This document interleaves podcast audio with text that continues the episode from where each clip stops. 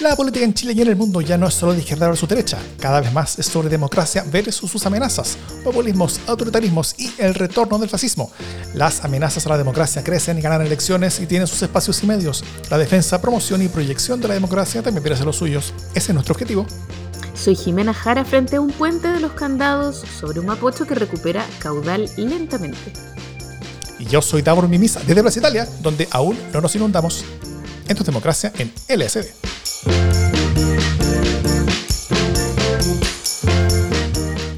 ¿Cómo estás, Jimena Jara? En horario no habitual. Impecable. Eh, tuvimos que postergar nuestra grabación porque yo no estaba impecable, más bien estaba en condiciones paupérrimas. Pero, pero me recuperé. Muchas gracias. Buena cosa. Eh, eso sí, pues estuvimos tratando de conectarnos y de poder grabar esto lo antes posible, así que eh, hace un ratito era, como ya, grabamos, grabamos, vamos, vamos con todo y listo. Ya, pero por otro lado, eh, el retraso de nuestra grabación nos permitió un nivel de sabrosura que no habríamos imaginado. Porque la cosa ha estado más sabrosa, ¿no? Sí. Se ha estado. Se ha estado ensabrosando. Sazonando. esa, es la palabra que buscaba. Muchas gracias.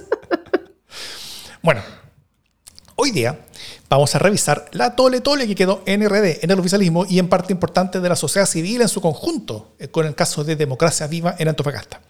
Y luego vamos a analizar el lanzamiento de la Comisión Nacional para la Paz y el Entendimiento y lo que podremos o no esperar de ella. Pero antes, una breve noticia de la casa. Eh, la semana pasada publicamos un nuevo LSD sin censura, que es el capítulo especial que como todos los meses hacemos como agradecimiento a nuestros queridísimos, a nuestros queridísimos y queridísimas aportantes, quienes nos apoyan mes a mes. Así que quienes quieran unirse al grupo de personas que nos aporta el monto mensual que ellos quieran eh, para hacer más y mejores podcasts en defensa de la democracia, como el que estamos preparando y el cual contamos ampliamente en ese LSD sin censura, lo pueden hacer en los links que tenemos en las notas del podcast si nos escuchan o en la descripción del video si nos ven y recibirán este capítulo de LSD sin censura y los que vendrán. Solamente recuerden que lo que se dice en LSD sin censura se queda en LSD sin censura. Usualmente. Eso. Casi siempre. Ojalá. Muy bien. ¿Tenemos libros ya o todavía no, Jiménez? No, no me conseguido el libro. Tengo que hablar con nuestra auspiciadora. Ya, muy bien. Entonces, ¿vamos con los temas de la semana? Vamos.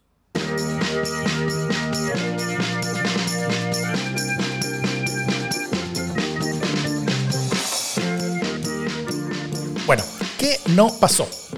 La versión corta es que la fundación donde tenía un rol de liderazgo la pareja de la diputada Catalina Pérez recibió un fondo de más de 400 millones de pesos por asignación directa de parte del Serviu de Antofagasta, liderado por el ex jefe de gabinete Catalina Pérez, quien representa a esa zona en la Cámara de Diputados, por cierto.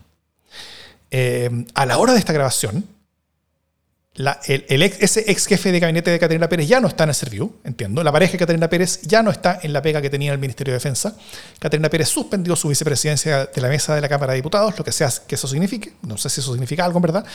El ministro de Vivienda, Carlos Montes, le dijo a la Fundación que considerara el contrato terminado y que devolvieran cuanto antes la plata asignada. Hay un conflicto instalado dentro del Ministerio de Vivienda también, ya que a la, a la subsecretaria RD le habrían denunciado por interno sobre los fondos y el presidente de RD, Juan Ignacio Latorre, aseguró que la subsecretaria le había avisado al ministro Montes. El ministro Montes lo negó. Eh, y ahora se está poniendo ojo en todo tipo de contratos de todo tipo de fundaciones u ONGs que trabajan con fondos públicos a lo largo de Chile. Y por si todo eso fuera poco, hace pocos minutos Ramón Ulloa en el noticiero se refirió a Daniel Andrade como el ex pololo de Catarina Pérez. ¿Tú dices que terminaron a partir de esto? Qué, eh, pequeñez, qué pequeñeces tiene el amor. Bueno, hay relaciones que no son solamente amorosas, sino también son políticas, ¿no? Y de hecho voy a ir hacia allá, porque esta relación, esta relación eso era, no sé si ahora han terminado, eh, una relación política y que era no solamente importante para ellos, sino también muy importante para RD. Y porque esto todo estaba conectado como en un nervio central del control político de RD. Pero primero quiero preguntarte, Jiménez, ¿cómo has visto tú esta tremenda em, yo sé que en este podcast usamos harto este término, pero, creo que acá también se justifica. Esta tremenda tole tole. Yo primero quiero decir que ese término se lo debemos a nuestra querida Pia Mundaka, que fue la primera que lo utilizó, yo creo, porque es un término como de los 60. Eh, pero nos gustó, así que lo adoptamos. Eh, sí, yo. Qué despelote más grande, ¿no? Eh, y qué poco acuerdo entre partes y, y qué voluntad de de, de, como no destapar el pastel de una vez. Eso es una cuestión que no deja de sorprenderme. O sea, como que ya, se destapa la cuestión con un medio regional, destapemos entera la olla, como contemos entero el mono, eh, pero, pero esta cosa como de las entregas parciales, como si fuera una novela por entrega, esta, esta seguidilla de cuestiones me parece el colmo, pero también me parece el colmo la trama, ¿no? O sea, como aquí Catalina Pérez queda bien como chaleco en mono, la verdad. No, no veo otra lectura. Eh, más allá de que eh, espero que en esta conversación vayamos ahondando en las responsabilidades que puedan tener eh, otros implicados dentro, digamos, del Ministerio de Vivienda y en las distintas instancias regionales del Ministerio de Vivienda, de todas maneras, creo que aquí la, primera figura bajo la lupa es, es Catalina Pérez porque ella es la bisagra entre estas otras mm. dos figuras, ¿no? Que, que, hacen su negocio. Entonces, eh, no es porque, ah, porque claro que es mujer, no, no, es porque es la bisagra, por si acá estoy diciendo, entre, eh, entre estas dos personas que, que se conocen a través de Catalina Pérez y que terminan gestionando un negocio gigantesco que además, by the way, estaba leyendo en Radio Bio Bio, al parecer, cuando se adjudicó el negocio, todavía no tenía eh, giro. Entonces eso es bien como... O sea, el giro en alguna de las materias que este, que este proyecto involucraba, sí. Entonces, ya. O sea, como que, mira, sabemos que a veces las cuestiones son arregladas, eh, pero, pero esto es un poquito mucho. Ya, ahora quiero, antes de como entrar en el análisis mismo, contarles un poco qué es el trato directo, porque eh, este no es un podcast de administradores públicos por lo tanto no todos sabemos qué es el trato directo. Eh, cuando, cuando se ofrecen eh, productos, servicios al Estado, esos se pueden adjudicar vía licitaciones, que es como una especie de concurso al que se presentan distintas como empresas u organizaciones ofreciendo eh, y, entonces hay unos criterios muy claros de elección, eso es súper transparente en general, y se otorgan, se otorgan puntajes y en fin, eh, distintas empresas u organizaciones ganan esas licitaciones. Mm. y la segunda forma es por trato directo, que es como no hago una licitación, voy y contrato eh, un servicio específico a una empresa específica, eh, pero la contrato porque eh, me provee una cuestión muy particular que probablemente ningún otro me pueda proveer, ¿cierto? Entonces, el trato directo busca contratar servicios que son muy específicos o productos que son muy específicos y que por lo tanto eh, se justifican que se, que se hagan sin licitación y que en virtud de A, la experiencia, B, la calidad o C, la especificidad, yo pueda ir y contratárselo a un eh, oferente de manera eh, arbitraria, porque esa arbitrariedad no sería causa de corrupción, sino que se justifica por la especificidad, por las particularidades de la pedida misma, ¿cierto? Em, entonces, hay un, monto asignado eh, por trato directo, mm. porque es un mecanismo importante. Eh, pero en este caso, eh, se asigna por trato directo algo a una empresa que todavía ni siquiera tenía las definiciones técnicas del requerimiento. entonces, claro que parece súper arreglado, más arreglado que cajón de tomate. como dice alguien que nos acompaña normalmente en nuestros chats. Em, sí, ¿no es cierto? Bueno, primero, los fondos no fueron por cualquier cosa, o sea, fueron por temas específicos y que se están haciendo en realidad, o sea, los proyectos se están haciendo, o sea, no es que se hayan pelado 400 millones de pesos y se lo hayan guardado para los, para los objetivos de la fundación, no es así, se está haciendo eh, la pega. Eh, pero como toda organización que recibe hartas lucas por una pega, parte de esas lucas van a financiar el resto de la fundación, ¿no es cierto? Y, las cosas que hacen. Así que una pega de 400 palos eh, no deja esos 400 palos para la fundación, pero por costos de personal, overhead y varias, etcétera, se pueden dejar fácilmente algunas decenas de millones de pesos para la fundación a partir de eso. Eh, porque así funciona empresas, fundaciones, lo mismo. Si tú te ganas un proyecto grande, parte de ese proyecto queda para las cosas normales de la fundación eh, o, empresa y con eso tú, eh, si eres empresa, puedes rentar y si eres fundación, puedes hacer el resto de las cosas que tú quieres hacer para las cuales nadie te está pagando por hacerlas, básicamente. Eso como primera cosa. Lo, segundo es que, como, es que esto multidimensionalmente es súper dañino, ¿ah? como que va en, en, varias dimensiones importantes. Eh, es, un, es, un, caso muy dañino por varias razones. Primero, una demostración más que, que, consolida la convicción en torno a la enorme distancia que existe entre, los, entre lo que liderazgos de RD, eh, en este caso, pero también de Frente Amplio en general por contagio, eh, decían sobre sí mismos que los diferenciaba del resto de la política, ¿no es cierto? Eh, y lo que terminaron siendo, o sea, la diferencia entre lo que ellos decían que eran versus lo que terminaron siendo una vez que tenían el poder en las manos. el resultado es que no solamente hacían lo mismo que criticaron tanto, sino que muchas veces lo hacían aún más impúdicamente. o, o, están demostrando hacerlo aún más impúdicamente.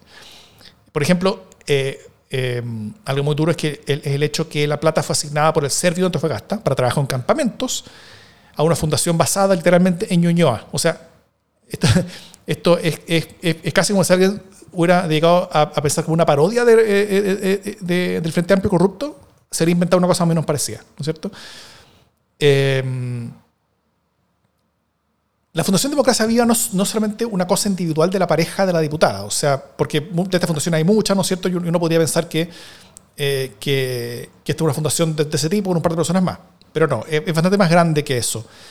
Eh, es un instrumento de acción política para un segmento de RD. O sea, un lote de RD tiene esta fundación para actuar políticamente. esa actuación políticamente tiene que ver con su actuación en terreno, tiene que ver con, con su actuación política, con su formación de cuadros, y todas esas cosas se hacen a través de la fundación.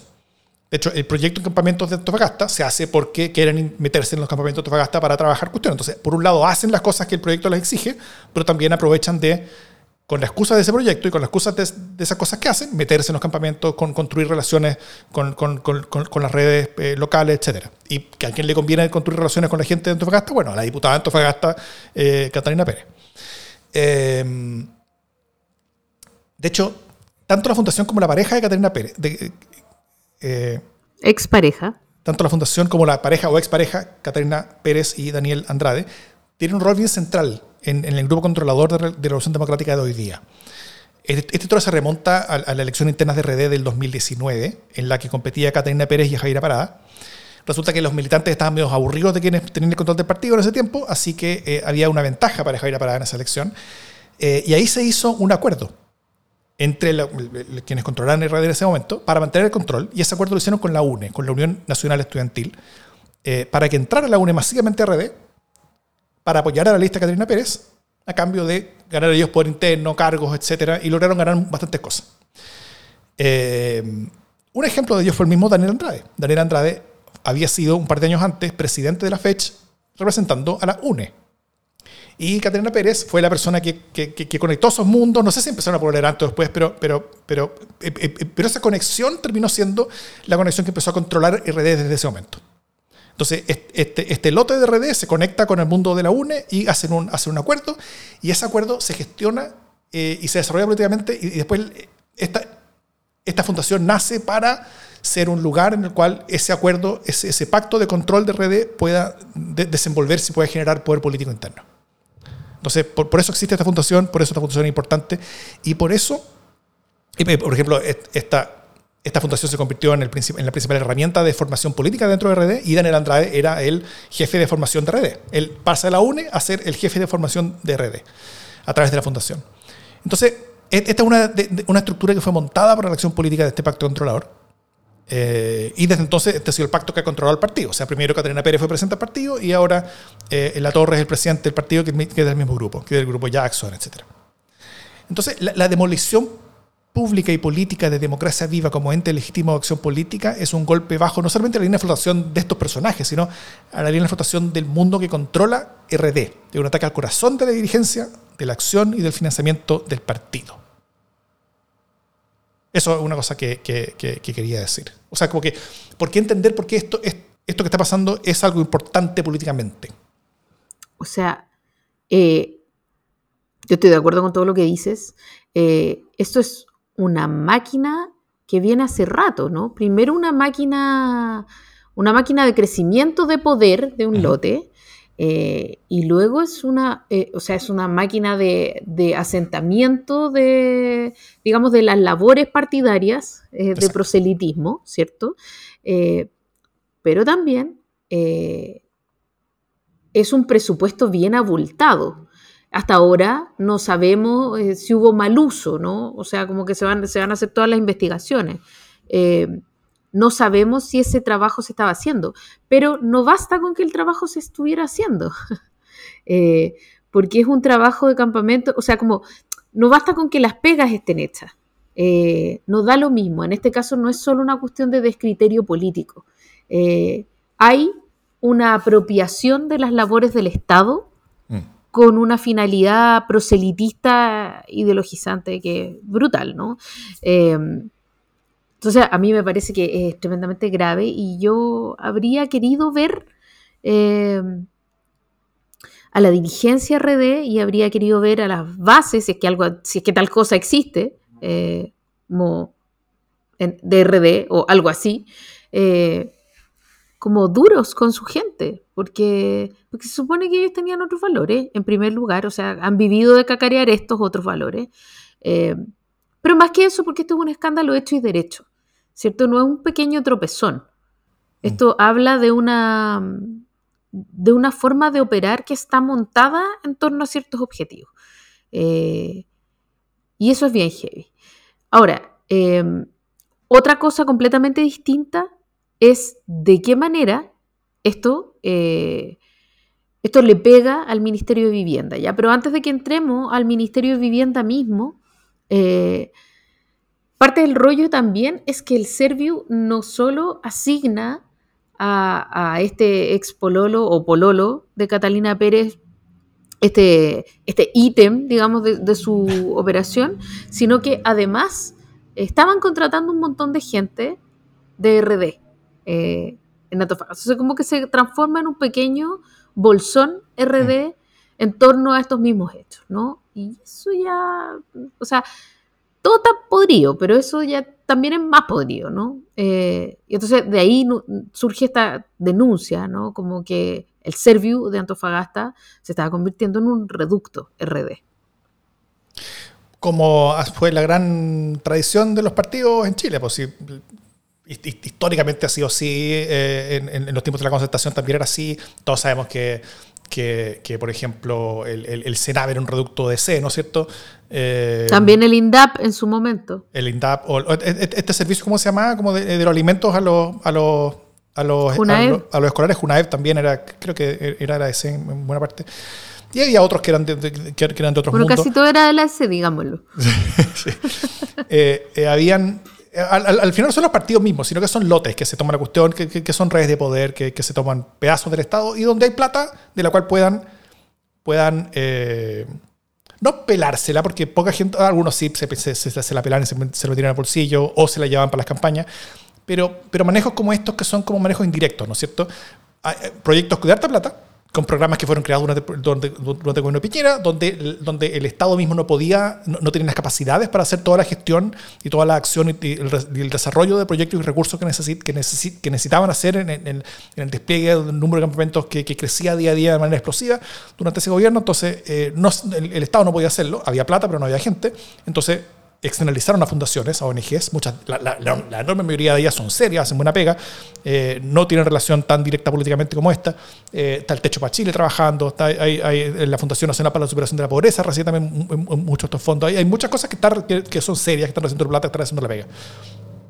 Pero en este caso, claro, bueno, eh, si, es que, si es que yo podía recibir un proyecto con harta plata, ergo, con, con parte de esa plata yo podía financiar como el, el, back office de mi fundación para hacer las otras cosas que me interesan, la formación política, etc.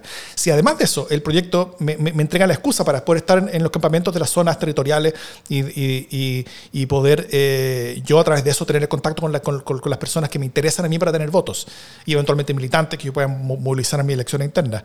Eh, o sea, como que era algo que como mono político se pintaba muy bien, ¿no es cierto? Pero fueron muy burdos al hacerlo, yo creo, porque porque fue como, todo demasiado tan directo. El que haya sido de, de, de, de, asignación directa. El que la persona de asignación directa haya sido el ex jefe de gabinete de la misma diputada. El que el, receptor de, los fondos haya sido la, pareja actual de la, de la actual diputada. La diputada de la misma zona. O sea, creo que si es que hay una diferencia con respecto a la política anterior, es que en la política anterior creo que se ha sido un mayor esfuerzo por ocultar las cosas. Acá, acá no se hizo esfuerzo. Acá creo que fueron muy torpes. Además de como, como de como de, de, ser más sucios de lo que uno le gustaría que fueran, yo creo que fueron más torpes de, los que ellos de lo que ellos mismos les convenía hacer. Eh, y esto se pudo haber hecho de manera más sutil, tal vez ganando menos plata, harta menos plata, pero, pero se habría hecho mucho, mucho mejor. Claro, como, como acá me recuerdan, en Gendarmería históricamente el Partido Radical. Así es. Sí, y yo creo que, o sea, como que voy a decir algo súper políticamente incorrecto, ¿ah? después si quieren lo editan, eh, pero, pero, pero claro, había maneras más decorosas de hacer casi que lo mismo, ¿no? Eh, o sea, este entramado es muy torpe, es muy directo, es muy... como que hasta una vuelta un poco más larga, por último. Eh, ya, solo por eso merecen además todo el repudio. Eh, pero, pero además, como, ¿qué te va pareciendo cómo esto ha ido eh, complicando al ministerio? Porque recordemos que el Serviu es un servicio de vivienda y urbanismo que depende del Ministerio de Vivienda, pero no es, no es exactamente la misma línea, ¿cierto? O sea, tenemos un secretario regional ministerial, el CEREMI, y tenemos además un director de Serviu en cada región. Esa es como la orgánica. A, la subsecretaria que depende de eso, la subsecretaria es RD, ¿no es cierto? No, no, no, no tengo claro si el Ceremi, si, el, si, el, director de Serviu es RD o no, ahí no estoy seguro, pero el, de la región sí lo era. Entonces la subsecretaria pues, RD eh, eh, eh, también del, del, mundo de, del mismo lote de RD, o sea, ni siquiera de RD, sino que de, este lote de RD en particular, es la subsecretaria, es el, el, el, Ceremi, como que toda esta red estaba ahí. Y yo creo que esto traspasa al Ministerio de Vivienda, o sea, eh, Convergencia Social está criticando a RD. RD está atacando al ministro Monte, acusándolo. Las figuras del eh, antifrente amplio del socialismo democrático están desatadas, como Fidel Espinosa, diciendo cualquier weá sin que nadie lo, lo, amarre. Porque normalmente cuando él sale a insultar al frente amplio, como que alguien lo amarra y le, como que lo trata de aguantar un poquito. Acá no, chao, anda, anda a pegarle nomás. Si, eh, si nos están tratando de agarrar a, Carlos Monte, como decía, como se decía, release de Kraken, release de Fidel Espinosa. Y, y, y, yo creo que, que, las relaciones dentro del gobierno, como, como de nivel, como, como, como de las coaliciones, pueden ser bien complejas. O sea, ese GRD ahora sigue siendo torpe, porque fue, un fue una torpeza salir a, a, a, meter al ministro en el cuento. Pero si, em, em, si empiezan a, buscar ellos mismos como, como temas en los que el socialismo democrático, por ejemplo, puede tener cosas parecidas, probablemente no tan burdas como esta, pero en una de esas hay, hay cosas similares. Eh, esto se podría tornar en una cosa casi terminal para, como para el mundo oficialista. O sea, creo que, creo que sí, el, Ministerio de Vivienda hay problemas graves, por ejemplo, entre el ministro y la, y la subsecretaria, eso, eso, eso, eso es complejo. Eh, pero yo creo que el, que el gobierno mismo, la, la, lo que queda del soporte político del gobierno está tambaleando con esto. Ya, pero yo aquí voy a salir a quebrar una lanza por, por eh, Carlos Monte, obviamente, y un poco como a, a matizar, eh, en el sentido que primero eh, la torre, que, esta es como la, no sé, como la cuarta patinada de la semana. Eh, o sea, han dado malos de cuña mis socios. y hoy día partió con esta cuña de que, de que Carlos Montes sabía y en la tarde se desdijo. ¿Sí? Entonces tiene una declaración que dice, oye, Carlos Montes sabía porque la subsecretaria le informó y después en la tarde dijo, no, nada que ver, como que en verdad me, confundí un poco y, confío del todo en lo que está haciendo Carlos Montes y el Ministerio de Vivienda, ¿cierto? Eh, como que se desdijo totalmente. Y la explicación que salió a dar eh, el ministro Carlos Montes es que el reporte que había aparecido de la zona eh, era una denuncia de que se estaban contratando demasiadas personas en el Serviu de Antofagasta. Mm. Y lo que hizo la subsecretaria Tatiana Rojas fue pedir inmediatamente todos los informes. ¿sí? Entonces ella estaba, ella inició inmediatamente una investigación y por correo empezó a pedir los oficios correspondientes que justificaran todo, esta, todo este enredo. Eh, y cuando estaba, o sea, esto ocurrió en algún momento de mayo, suponte a mediados o fines de mayo, eh, y estaba Tatiana Rojas requiriendo todos los, antecedentes cuando estalla esta segunda pata que es lo de democracia viva, eh, es como los vivos de la democracia. Eh, y entonces, y esta parte, y aquí ya estoy confundida, pero esta parte entiendo que no la sabía la subsecretaria. Esto de democracia viva que sale en el diario Antofagasta, no lo sabía la, la subsecretaria Tatiana Rojas y ciertamente no lo sabía el ministro. O sea, había una parte de este entramado que era conocida que se estaba investigando, pero esta otra parte que es la ola más fuerte, no. Eh, y ahí es cuando sale Monte a decir, oye, devuelva la plata. Eh, pero también en la misma cuña en la que él contaba cómo habían ocurrido estas cuestiones, él respalda a Tatiana Roja. Entonces, mm. hoy día aparece una, un titular en la segunda que dice como que graves, graves enfrentamientos al interior del Ministerio de Vivienda, poniendo en lugares contrapuestos al ministro Montes y a la subsecretaria Roja. Eh, pero el ministro Montes hoy día en la mañana salió a decir que él apoyaba lo que había hecho hasta ahora eh, la subsecretaria Tatiana Rojas y que ella había hecho su pega en el sentido de que le llegaron denuncias y ella empezó a requerir antecedentes de inmediato. Y además se lo comunicó a él. Eh, que estaba haciendo estas investigaciones y él le dijo, sí, claro, hay que hacer todas las averiguaciones del caso. Entre medio se sabe esto otro, entonces él dice, este es un tema muy delicado, pero hasta donde lo hemos ido conociendo, la subsecretaria tiene todo mi apoyo porque ha hecho todo lo que correspondía, a menos que se develen otros antecedentes que demuestren otras cuestiones, pero si no, eh, como este era el camino que ella tenía que seguir. Entonces, eh, esto de exacerbar un poco las confrontaciones, yo no digo que ellos no tengan problema en Internet, lo ignoro, pero lo que sí te puedo decir es que hoy día mismo el ministro Montes salió a prestarle ropa. Entonces, eh, sale a prestarle ropa y una hora después la, la segunda titula que están súper enfrentados, en verdad no es así. Puede ser. Oye, un, otro tema con respecto a esto, eh, una patente adicional, es porque... Ah, y perdón, perdón, pero Fidel Espinosa merece mención, aparte con esa defensa que hizo, porque era como... Eh, fue bien curioso lo que... La manera en que lo defendió, ¿no? Eh, o sea, Fidel Espinosa siempre me curioso, yo creo. No, sí, claro, como salió a pegar todo el rato, pero, pero el tuit en el que lo defiende es, muy particular, espérate, aquí lo tengo. Dice, Ministro Montes ha sido muchas veces soberbio, poco dialogante y arrogante, pero es probo. A diferencia de los tuyos, senador Latorre. El partido que dirige ahora ha dado la fe pública, ya no pretenda meter al PS en la frescura de los tuyos. Pero, pero ¿qué es esta primera parte? ¿Cachai? Es como... Sí, es soberbio, es arrogante, es poco dialogante, es como las pelotas, pero es probo. Tengo deuda por cobrar con todo el mundo. Eso es lo que está diciendo. Oiga, pero no me ayude tanto, compadre. pero por lo menos le dejo probo. Por el, por el, por, el lado comunicacional de esto, solo quiero, quiero como, como poner ojo en, en en la capacidad de control de agenda, ¿no es cierto? Porque el tronco Torrealba, histórico alcalde de Itacura, acaba de ser formalizado y dejado en prisión preventiva, en un caso que muy probablemente ataca el centro de la red de financiamiento de Revolución Nacional. Eh, también hace poco se descubrió que el diputado Mellado, también de RN, eh, había grabado subrepticiamente una conversación sobre seguridad nacional donde habló al el presidente de la República y le, compartió esa conversación, ese audio con, con la prensa, eh, poniendo en riesgo operativos de incluso la vida de funcionarios de carabineros y de las Fuerzas Armadas que están operando en la Recuanía recibiendo ese acto, al menos inicialmente, condena global del, mundo político, ¿no es cierto? Pero, apenas se supo que Mellado era culpable, muchos retrocedieron haciendo volteretas para bajar el perfil al tema, incluso a justificarlo. El mismo Mellado se puso combativo y dijo que no se arrepentía de haber hecho algo que podía llegar incluso a ser delito.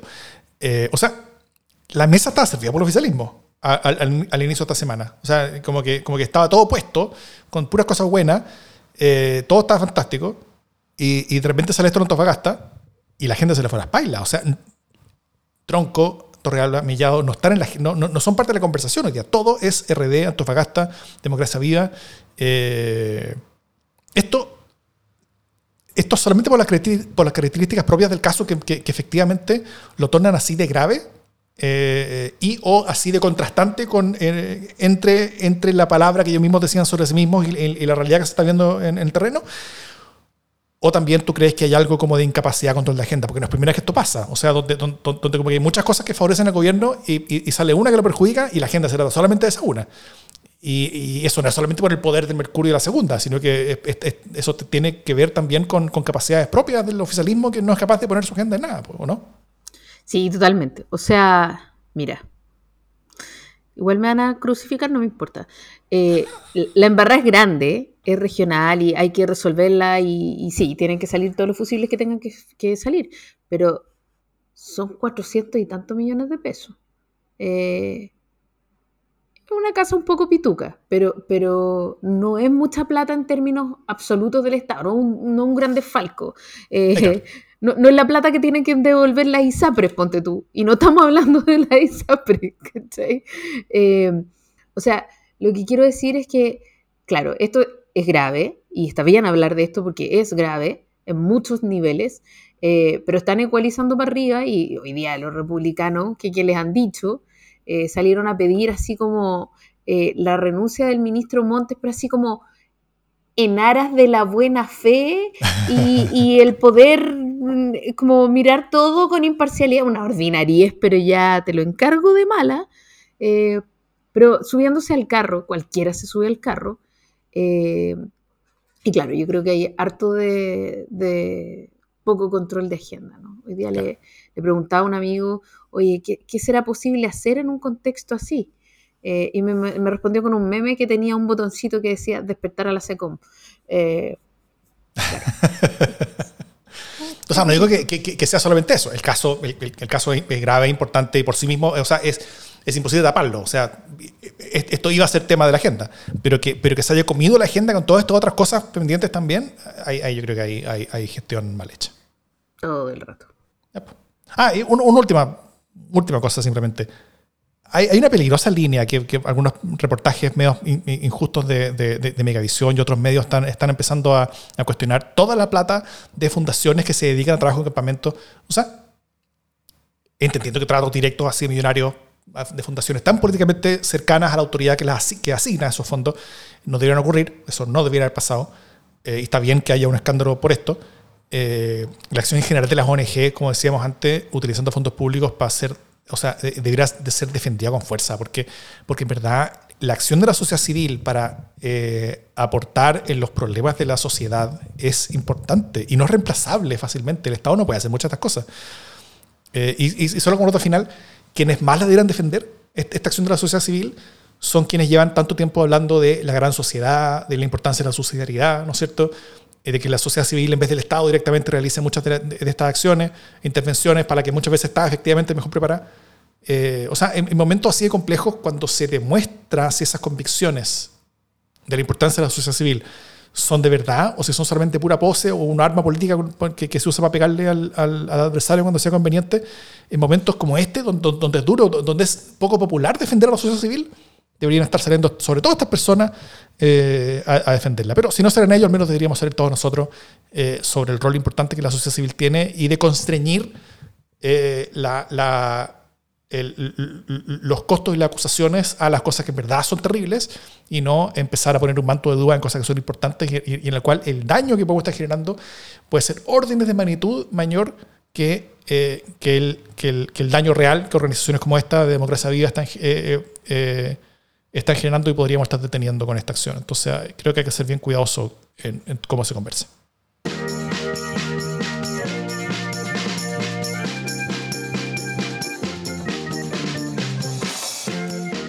Eh, algo que sí, eh, que sí están eh, clamando todas las personas que, reciben estos servicios de, de, fundaciones, no solamente es el apoyo de las fundaciones que sí hacen la pega correctamente por ellos, sino también algo que yo creo que debiera ser parte de los derechos fundamentales establecidos por la Constitución, que es el derecho al, bueno, pastelazo de la semana.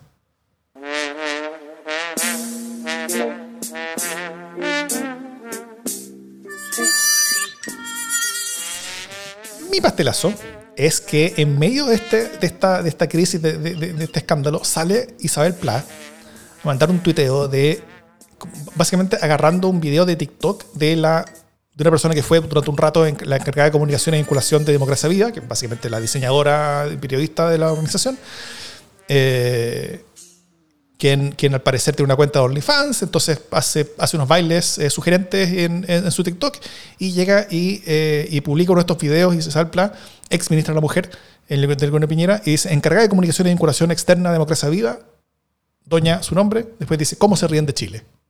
Y publica el video. Como si...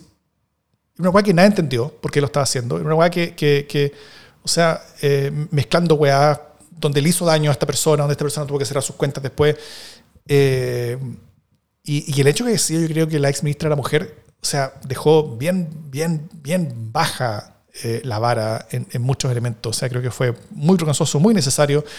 Eh, nada entendió muy bien y, todavía sigue arriba, todavía no lo borra. Este, un, ataque que, que, fue gratuito, ridículo, eh, profundamente sexista, burlón, eh, innecesario en alguien que no es responsable de ninguna establecera. O sea, el diseñador de la fundación claramente es una persona que está eh, llegando a los acuerdos con, con, con, el Serviud por, por traspaso de 400 millones de pesos. Entonces, no, fue, fue realmente una vergüenza. Y simplemente fue un recortatorio de, mira, podemos terminar con nuestros gallos, pero los anteriores, en, al menos algunas cosas, como esta, eran peores. Oye, eh, yo no entiendo mucho, perdón mi, mi boomeres, pero eh, mi poca familiaridad con OnlyFans me impide saber si este video ella lo obtuvo porque alguien se suscribió o es una cuestión que como que está abierta. Era, era este, este, es un video que, o al menos tiene el video tiene el marca TikTok, entonces yo asumo que lo sacó de TikTok, eh, ah, que, que, es una red abierta, o sea, no un video de, un, de un desnudo, es un video de un baile sugerente con ropa sugerente, pero, pero pero son de esos videos como, como, de, como, como que se publican en redes para que la gente vaya, vaya a tu OnlyFans a ver, a ver más. Ah, ok, ya. Em, no, atroz, atroz. Oye, mi pastelazo yo me voy a quedar con, con Juan Ignacio Latorre, ¿cómo no? Eh, porque ya ha desacertado como con, con furia eh, en días anteriores y en noticias anteriores. ¿Cómo en qué? Eh, como por ejemplo cuando habló de Michelle Bachelet. ¿Te acuerdas que le pegó como a Michelle Bachelet hace como una semana o dos semanas? Como salió a decir que este gobierno no iba a ser como realismo sin renuncia como Michelle Bachelet. Cierto. Pero fue como, pero, pero, ¿por qué? O sea, y eso como que lo dijo al día siguiente del, del, discurso, del, discurso, discurso, presidencial. Entonces como que había habido un mensaje presidencial en el que el presidente había llegado, había abrazado a Michelle Bachelet, la mencionó, le hizo nanay, la acariñó, ¿cachai? Le dijo, cierto presidente, usted se acuerda, o sea, todo bien. Después la presidenta salió hablando maravillas del discurso, pucha, qué bueno, qué, qué buenos son estos cabros. Eh, Además, habló todo el rato de los acuerdos y de la necesidad de construir eh, mayorías más transversales. La única articuladora posible entre esos dos mundos es Michelle Bachelet. O sea, estaba todo claro y todo era como, vamos bien, hasta aquí vamos bien. Eh, y de repente sale la torre con esta cuña así como que, oye, pero igual, no, no, no vayan a confundir las cosas, esto no nada que ver, eh, nosotros no estamos haciendo realismo sin renuncia, como Michelle Bachelet ¿Por qué? ¿Por qué hace eso? Ya, eh, de la misma manera, entonces hoy día en la mañana había salido él a decir que eh, básicamente lo que él quiso hacer, bien ordinario además, como amarrando el destino de Tatiana Rojas, eh, RD, subsecretaria, al destino del, del ministro Montes, ¿no? entonces dice, no, de todo lo que sabía Tatiana Rojas, lo sabía el ministro Montes. Con lo cual, primero, le hace un flaco favor a la relación eh, RD Socialismo Democrático dentro del Ministerio de Vivienda. Pero segundo, Montes ya había dicho lo que sabía de todo eso, ¿cierto? Eh, porque en la mañana estuvo en una pauta y en esa pauta él dijo, sí, ella sabía esto, me lo contó, yo le dije que había que hacer una investigación, ella hizo la investigación y esta otra parte de Democracia Viva no lo sabía. Eh, y entonces hoy día en la mañana eh, la Torre salió a decir que, eh, que la subsecretaria de Vivienda le había advertido en su momento a Motes que había, ya, que había irregularidades con los convenios. Y después en la tarde eh, tuvo que salir a desdecirse. Mm. y entonces al desdecirse fue como que fue como que no, no, no, realmente está todo súper bien y nos encanta, estoy buscando la cuña exacta entre medio un monte dice, eh, cuando le preguntan, oiga, pero la torre dice que, usted sabía, dice monte, el presidente de RD se equivocó. Entiendo que hará una aclaración, pero la subsecretaria cuenta con nuestra confianza plena. Ella va a seguir siendo subsecretaria porque la historia hay que conocerla mucho más en detalle. Había un proceso en marcha que yo no conocía, pero había un proceso de recabar información, dijo Montes. Eh, entonces ahí explicó todo lo que yo les dije que había explicado, que les había llegado una denuncia en otro sentido, etcétera, etcétera, etcétera. Y eh, a partir de eso, eh, la torre se descuelga y dice, Está, estamos en sintonía con el Ministerio de Vivienda. está todo bien. ¿ah?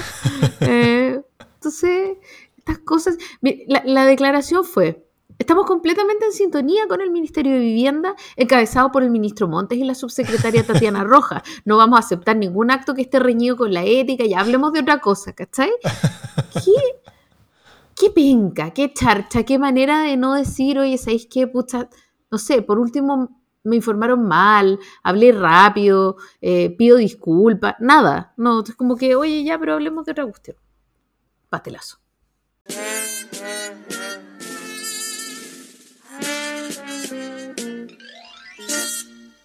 Bueno, eh, después de este festival de, patinaciones, eh, hablemos de una noticia eh,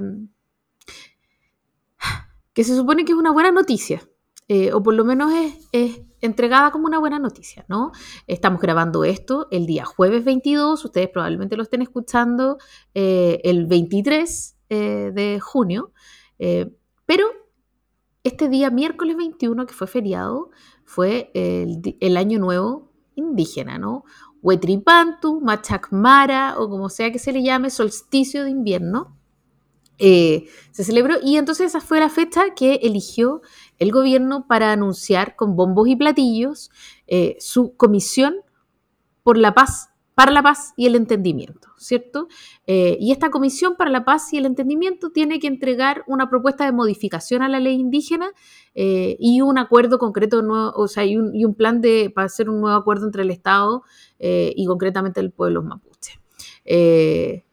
y concretamente tiene la misión de entrar en lo que es el tema más difícil del, diálogo o de la relación entre el Estado chileno y el pueblo mapuche, que es eh, la entrega de tierras y compensaciones, eh, básicamente lo que vendría a ser como la deuda histórica ¿no? del Estado chileno con el pueblo mapuche. Em, ¿Y por qué el tema de la tierra es tan complejo? Bueno, porque el tema de la tierra eh, ocurre a partir de los dobles dueños que tienen ciertos terrenos, ¿no? Eh, entonces, eh, el problema aquí es que el Estado le reconoce propiedad a dos tipos de dueños. ¿sí? Reconoce una merced mapuche, eh, un terreno que es territorio mapuche, firmado con validez del Estado, y por otro lado le entrega la misma tierra, en muchos casos a colonos alemanes o a otros dueños. Entonces, evidentemente aquí hay un conflicto, porque es el Estado el que se equivoca el Estado vende dos veces o entrega dos veces, si es que no vende, entrega dos veces eh, la misma tierra. Y, por lo tanto, esta cosa no la pueden solucionar los privados. No hay cómo. Eh, porque hay, hay dos dueños reconocidos por el Estado. Entonces el Estado tiene que resolver esto entregando otras tierras y lo ha hecho un poco, eso se ralentizó en los últimos años, especialmente en los años de Piñera, eh, pero es un tema gigantesco porque es una gran cantidad de tierra y por lo tanto es un tema muy complejo eh, hay algunas de esas tierras que no se van a poder devolver y entonces, ¿por qué se cambian? ¿Por qué compensaciones? Recordemos que el 80%, o sea, 8 de cada 10 eh, personas indígenas están en ciudades y por lo tanto eh, el tema de la devolución de tierra no necesariamente les hace sentido a ellos, ¿cierto? Porque no van a recibir una tierra en, en, la forma en que se organiza tradicionalmente las mercedes y las tierras mapuche. De manera que eh, hay que establecer también un sistema de compensaciones para estas personas que siendo del pueblo mapuche han sido afectadas en sus derechos, pero que no están en condiciones de solo acogerse a este, este plan de tierra. Ya, todo esto es fabuloso, eh, es una primera cosa buena. Lo segundo bueno que tiene es que es transversal en su conformación. Eh, supone que está conformada por, por personas de distintos grupos eh, políticos. Eh, de hecho, la encabeza Moreno, que es el que, eh, que fue ministro de, Piñera y que fue el que encabezó el anterior proceso de diálogo en la Araucanía, un proceso de diálogo que iba bastante bien hasta que a Piñera se le ocurrió insertar el comando jungla ahí y em, y que, eso culminó con el, asesinato de Camilo Catrillanca. Mm.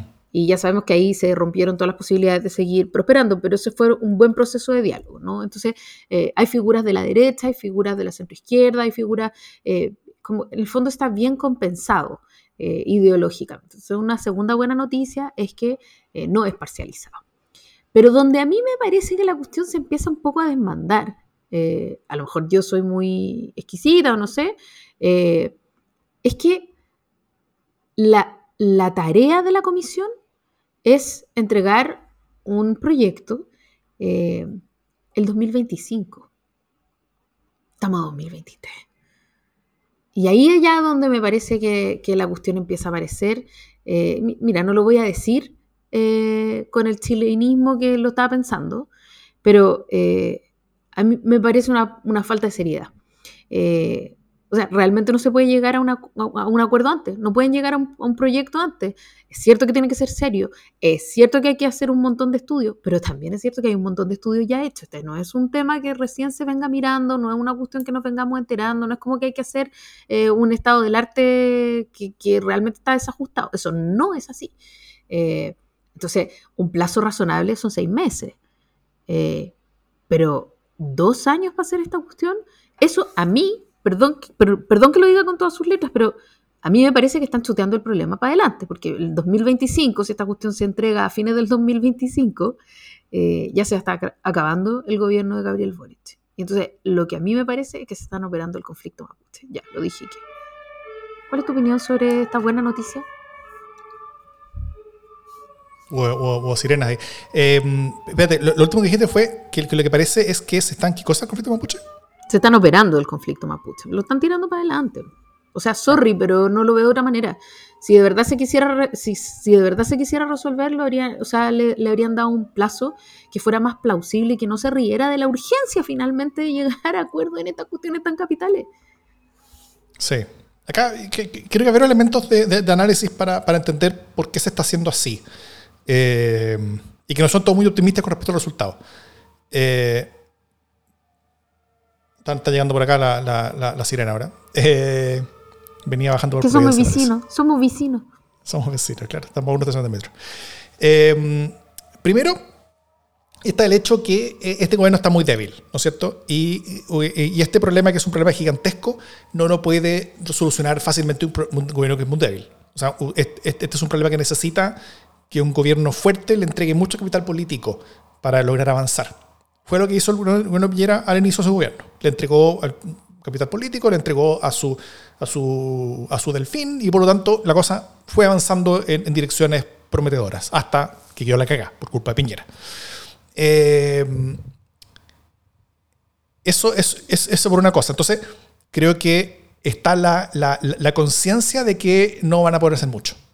Al mismo tiempo, el, gobierno creo que sigue siendo incapaz de poder reducir eh, dialécticamente la profundidad de sus ambiciones.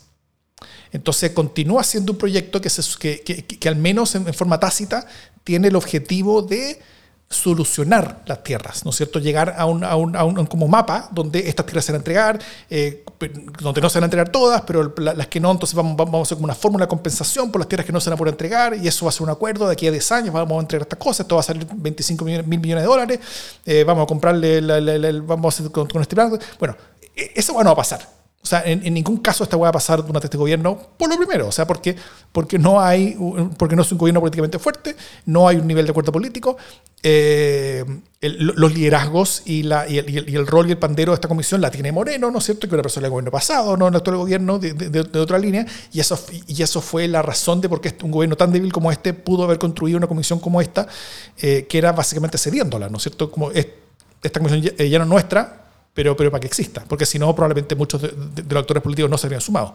Algo sí positivo es que, los, es que esto tiene apoyo partidario de todos los partidos del, como del sistema político. Y, todos firmaron un papelito, creo que los republicanos incluso también. Eh, eh, y, diciendo que, están todos de acuerdo con que esto se intente. Que esto se avance, que esto se converse y que, se vea que se logra. Pero, pero al, eh, al estar todos los partidos por un lado, eso es bueno porque le da cierta cosa como de, como de, como de Estado, ¿no es cierto? Como de, como de opción de Estado, lo cual permite eh, pensar en que se puede avanzar en algo, pero al mismo tiempo tampoco eh, permite pensar en que esto pueda generar un avance muy radical. Porque cualquier avance muy radical no todo el mundo va a estar de acuerdo, ergo eh, la gente se saldría, la, la, comisión se partiría eh, y, probablemente habría, habrían problemas. Y, y, también el hecho de cómo está compuesta y cómo está dirigida, eso quita las posibilidades de que haya soluciones muy radicales eh, o, que, o que logren desactivar el conflicto. Entonces, mi preocupación es que ojalá sean capaces de ser humildes en su alcance para lograr algún avance en alguna dirección, en alguna cosa. Eh, ojalá que sea antes también, de, tratar de tener como una recomendación inicial, de, como de ciertos avances en dirección, no de conversaciones, sino que cosas que avancen en, la práctica. Eh, porque si no, yo temo que esto puede transformarse en otra comisión eh, de, comisión para que no se diga que no lo intentamos. Y yo creo que ya hemos tenido muchas comisiones de para que no se diga que no lo intentamos. Eh, y esta, por las condiciones políticas del gobierno, por su debilidad, por la, por la gigantesca distancia entre lo que pueden hacer y lo que dicen que quieren hacer, eh, lo que más está diciendo es que no van a lograr nada. Parece que yo estoy pesimista. Pero, pero si es que hay liderazgo en el sentido de lograr algunas cosas pequeñas, puede haber algo. Sí, yo creo que es interesante. Eh, como dije, o sea, es una buena noticia, es bueno que sea transversal, es bueno que haya apoyo político, un apoyo político que puede ser súper volátil dado el contexto, ¿no? Mm. Eh, es una propuesta que va a llegar a fines del gobierno de Boric, lo cual significa que implementar esta propuesta eh, sería de voluntad de un otro gobierno que con mucha probabilidad puede ser un gobierno de derecha, ¿cierto? Como de, alternancia. Eh, lo cual hace todo eso complejo. Lo que sí me parece interesante es que, em, es que por lo menos establezca un proceso de diálogo eh, que, sea más o menos largo. Yo quiero creer que toda esta, todo este plazo gigantesco tiene que ver con los procesos de diálogo. Pero eh, de todas maneras, y de la misma manera que Davor, yo tampoco estoy optimista para, para nada, porque eh, imagínate, propósitos de yo aquí tengo los propósitos de la Comisión para la Paz y el Entendimiento. Sistematizar la situación actual e histórica de las tierras mapuche y revisar las experiencias internacionales. Ya, sí, o sea, eh, es complejo si es que partes de cero, pero no estamos partiendo de cero. O sea, estas comisiones existen hace mucho rato, entonces solo hay que actualizar información acá. Ya, establecer un canal de diálogo, eso es, difícil con los actores involucrados en esta materia, etc. Eh, elaborar una propuesta con los cambios que permitan llegar a un acuerdo sobre la demanda de tierra, eh, promover iniciativas de justicia hacia el pueblo mapuche, en fin. O sea, a mí me parece que o sea, les estamos dando dos años porque sí nomás, porque no, porque no queremos tener este cacho el año que viene finalmente. Eso es, es fome de enfrentar también. Creo. Vamos a ver cómo sale la paz y el entendimiento.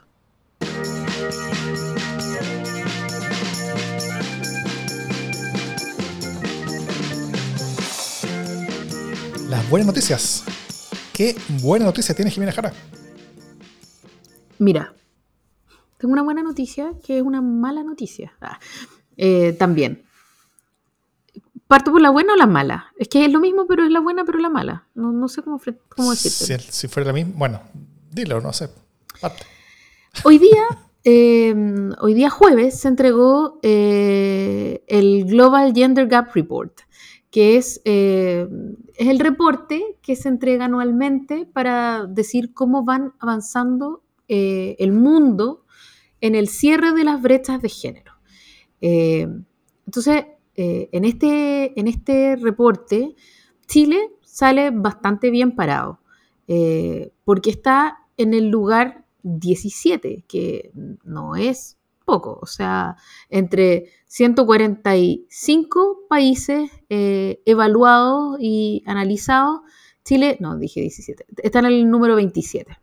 Eh, y ha subido 20 lugares respecto del año pasado eh, y ha mejorado su índice de equidad. Eso está súper bien. Entonces, esa es la buena noticia. Yo creo que las cosas están avanzando en el buen sentido. Creo que también eh, las leyes que se han hecho, como por ejemplo de paridad en política, son tremendamente importantes porque eh, ayudan a subir muchos lugares en este ranking. Porque lo más difícil en este ranking, o sea, dentro de las brechas más amplias detectadas en el mundo, eh, están dos, que son la brecha de empoderamiento político, y la brecha de empoderamiento económico.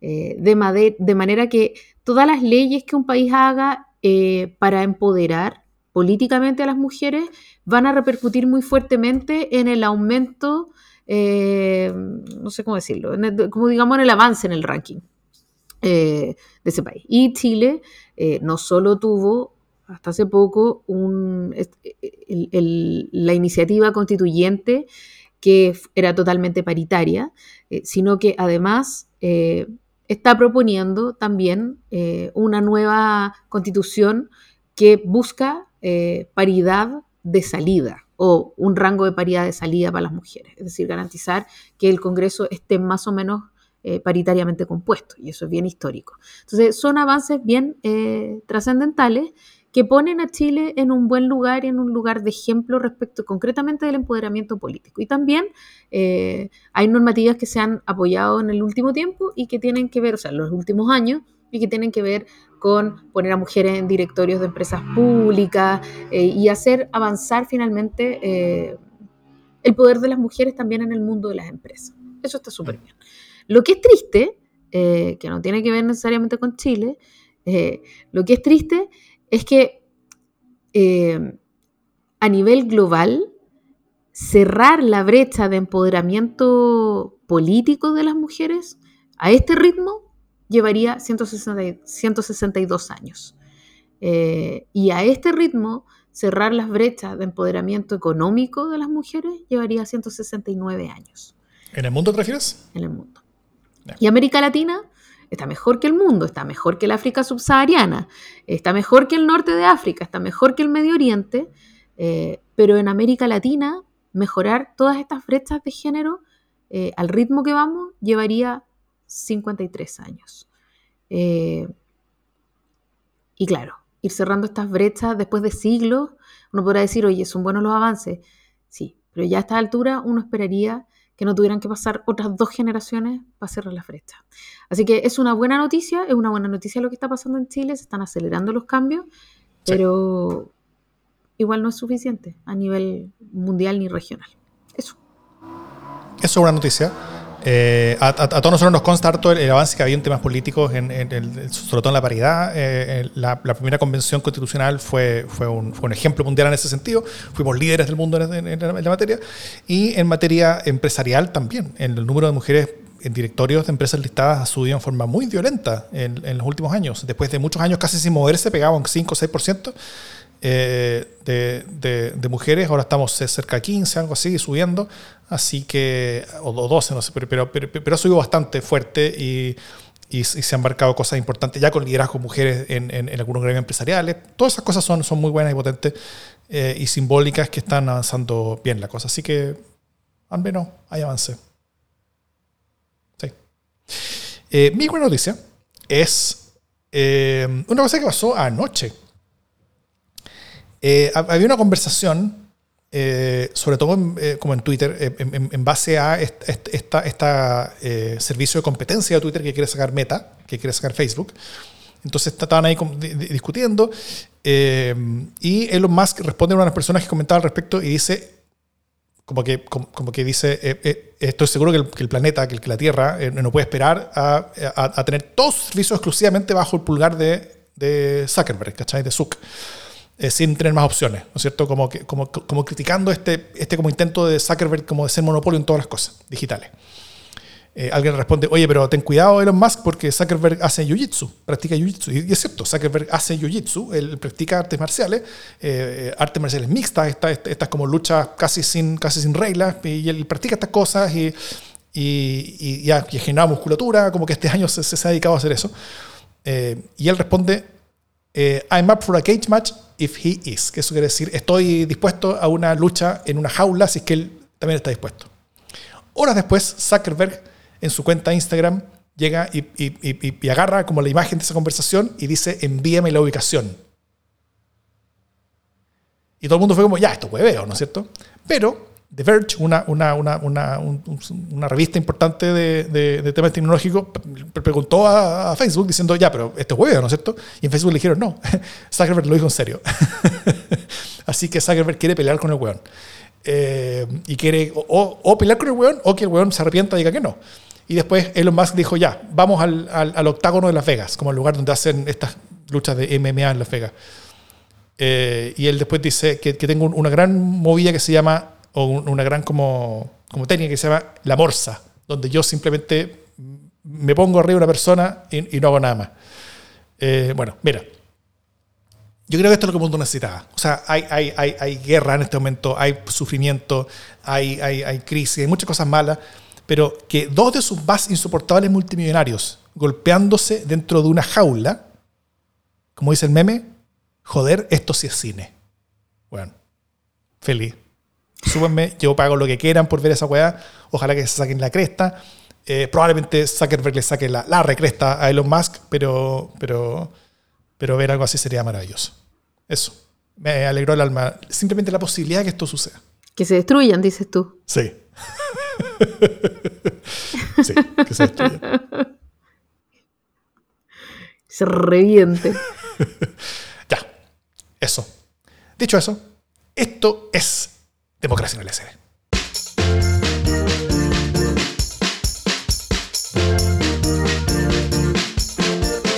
Eso fue. ¿Corto no fue? No, no fue Prometiste en vano, una vez más. Prometí en vano, sí. Pero bueno, hicimos el esfuerzo de grabar igual un programa esta semana a pesar de no haber podido armarte, así que pues, espero que lo disfruten y, que se escuche bien. No sé, no tengo idea. Ah, ¿cachaste que había un, eh, un TikTok que estaba circulando del subsecretario de Energía? Es un TikTok como en que aparece comiendo. Yo no sé si eso es verdad o no es verdad pero es como un nivel de, no puedo decir que es muy ordinario, pero un nivel de, mm, de sobajeo de lomo. Eh, ¿Pero a quién? Al, al subsecretario eh, ah, de ah. energía. Ah. Porque aparece comiendo pancito, ensaladitas. Es como, ya, pero de verdad, ¿esto se dedica al subsecretario? Veanlo por favor y dígame si es cierto o no es cierto, porque lo necesito. Muy bien. Siempre hay que recordar cómo eh, el, principal legado de la Cancillería de Roberto Ampuero, la cual fue su cuenta de Instagram, maravillosa, con muchas fotos de él siempre mirando como, como hacia el horizonte de forma muy, pensativa. 50 fotos así con distintos lugares, en cualquier parte del mundo donde él estaba, siempre hay una foto de él mirando en, el lugar, pensativo con, el fotógrafo o fotógrafa que, que, que, que, la saca desde un ángulo así siempre especial. Eh, bueno, ese es el único legado que, tiene esa cancillería, el resto fueron puros desastres, pero, eh, pero, ah, pero de que había fotos, había fotos. Estupendo.